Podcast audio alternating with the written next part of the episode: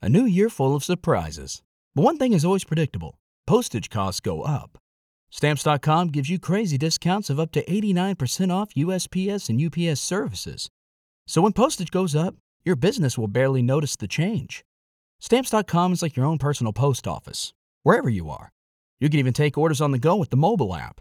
No lines, no traffic, no waiting. Schedule package pickups, automatically find the cheapest and fastest shipping options, and seamlessly connect with every major marketplace and shopping cart. There's even a supply store where you can stock up on mailing supplies, labels, even printers. Stamps.com has been indispensable for over 1 million businesses just like yours. All you need is a computer or phone and printer. Take a chunk out of your mailing and shipping costs this year with Stamps.com. Sign up with promo code PROGRAM for a special offer that includes a four week trial, plus free postage and free digital scale. No long term commitments or contracts. That's Stamps.com code PROGRAM.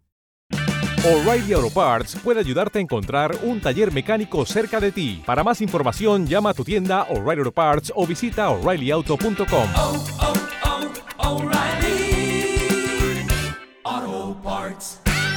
Boombox. ¿Por qué las relaciones afectivas que tengo no son estables? Me gusta la asertividad porque nos invita a la prudencia, que lo que debe motivar nuestra palabra es siempre el amor. Eres tú. Y eso ya es la base para salir a conquistar muchas metas, para luchar por dar una mejor versión y disfrutar la vida de manera plena. Tú sabes.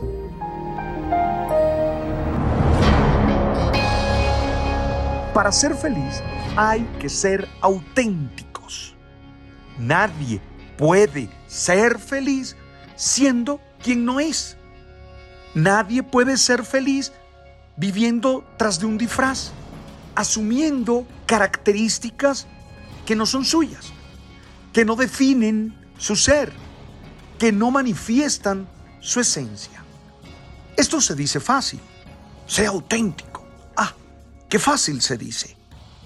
Pero qué complicado, qué difícil es vivirlo en la realidad, ya que la sociedad, de alguna manera, con sus dinámicas, nos invita a camuflarnos, nos invita a tratar de agradar a todo el mundo, nos invita a formar parte de algunos grupos y asumir actitudes que no nos definen.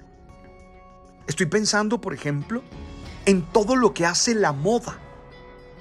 Cómo la moda tiene ese poder de hacer que muchos humanos se camuflen, pierdan su identidad, dejen de ser auténticos. ¿Cómo ser auténticos? Yo creo que pudiéramos plantear cinco tareas para intentar trabajar en la expresión de nuestra esencia. La primera es interiorizar. Es ese viaje introspectivo. Es ese aislarnos un poco de los ruidos, de las influencias, meternos en nosotros mismos y ser capaces de auto observarnos. Es decir, tener conciencia de quiénes somos en realidad, no de quiénes queremos ser, no de quiénes quiere la gente que seamos, no, sino quiénes somos. Hacer ese viaje interior para observarnos en lo físico y tomar conciencia de nuestras características físicas y hacerlo sin ningún miedo, sin ninguna vergüenza, con el corazón dispuesto. Tomar conciencia de nuestras características sociales, porque a veces creemos que pertenecemos a un grupo social al que no pertenecemos. A veces nos hemos camuflado tanto y hemos perdido tanta identidad que suponemos pertenecemos a un estrato social al cual no pertenecemos. Nuestra característica emocional, ¿qué es lo que nos caracteriza? Sabiendo aceptar y asumir nuestras emociones, nuestros impulsos, tal cual como son. Porque tengo claro que las emociones en sí no son ni malas ni buenas. lo malo o bueno es lo que hacemos con ellas. Entonces valdría la pena tomar conciencia de eso, tomar conciencia de nuestro pensamiento, tomar conciencia de nuestra espiritualidad. Es lo primero, hacer ese viaje interior, aislarse un poco de las voces que constantemente nos están pidiendo ser de esta o de aquella manera. Olvidarnos por un momento de las críticas y de los elogios, que son formas como los otros intentan moldearnos y centrarnos en nuestra realidad, tal cual es. Eso es lo primero. Porque no podemos ser transparentes, no podemos ser auténticos, no podemos ser originales si no sabemos quiénes somos. Entonces lo primero es eso, ese ejercicio hay que hacerlo constantemente. A mí particularmente, de mi formación espiritual, de mi formación presbiteral, lo que más me quedó es esa posibilidad de hacer retiros, esa posibilidad de entrar en mí y tener conciencia de quién soy y tener conciencia de las características que me definen. Y eso es con total serenidad, con total paz.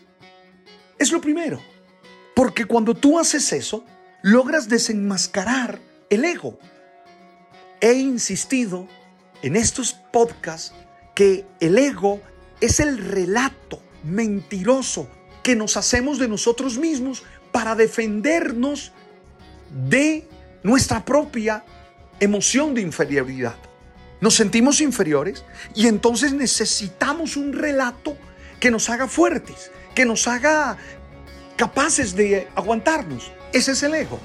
Normalmente es mentiroso. Normalmente es ostentación, es apariencia. Normalmente busca defendernos de quien no nos está atacando. Pero, pero es así.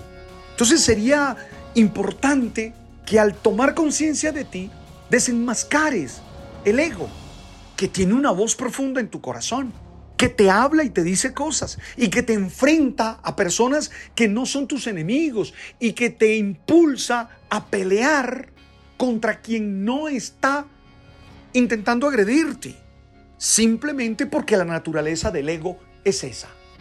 Lo segundo es hacer un ejercicio de acción de gracias, porque tú eres tú. Eso es fundamental. Hacer un ejercicio de acción de gracias porque tú eres tú. Eso suena simple, pero tiene un poder sanador, tiene un poder liberador gigante. Cuando tú dices gracias por quien soy, gracias por estas características, gracias por esta manera, gracias por estas emociones, gracias por estos pensamientos, tú te estás aceptando. Y cuando tú te estás aceptando, estás abriendo posibilidades para desarrollar tu esencia, para ser tú auténticamente, para no intentar aparentar ser quien no eres, para no intentar comportarte como una persona que busca agradar a los demás. Eso es importante. Lo primero interiorizas, lo segundo agradeces, lo tercero, y esto es eh, fundamental, entiendes en qué tienes que mejorar, qué tienes que desarrollar, porque ser auténtico es ser tu mejor versión. Ser auténtico no es irte a imponer ante los demás como una persona que causa problemas y dificultades. No, ser auténtico es el compromiso que tú haces contigo mismo de crecer. El compromiso que tú haces contigo mismo de dar tu mejor versión. Te vale la pena hacer unos planes, unos planes de acción. Por eso en todas mis experiencias siempre hablo de tareas, de llamados a la acción. Yo sé que algunos se burlan de, ese instrumento, pero a mí me parece genial porque está haciendo tareas, es enfrentando dudas, es enfrentando dificultades como uno crece. Es así, no es de otra manera. Entonces, por favor, por favor, ponte tareas muy precisas de en qué tienes que mejorar. Y Cuatro, niégate a hacer, a complacer a otros si eso va en contra de tu esencia. Niégate a perder partes de tu identidad por complacer a alguien. Pues obvio que nosotros por amor complacemos a muchos seres, pero nunca en contra de nuestra autenticidad. Si eso no te define, no, no lo hagas. No dejes que sean los valores de otros los que te impulsen a ti. Tú concéntrate en ti mismo, en ti mismo y da lo mejor. Evita disfrazarte. Cuando alguien te exige disfrazarte para aceptarte, esa persona te está rechazando y no vale la pena estar con ella. Sí, me aceptas tal cual soy, con mi compromiso de dar mi mejor versión, pero siendo yo. Hoy te invito a vivir la vida sabiendo quién eres y a ser feliz desde la autenticidad. Que cuando te disfraces sea por motivos de alegría, por motivos de burlarte de la realidad, pero no como una manera de evadir o de distorsionar tu esencia. Gracias por estar allí y gracias por compartir conmigo este momento. Oye, te deseo todo lo bueno. No olvides, en Spotify, en Deezer, en Apple y también en Amazon. Y no olvides el oracional El man está vivo. Tú sabes.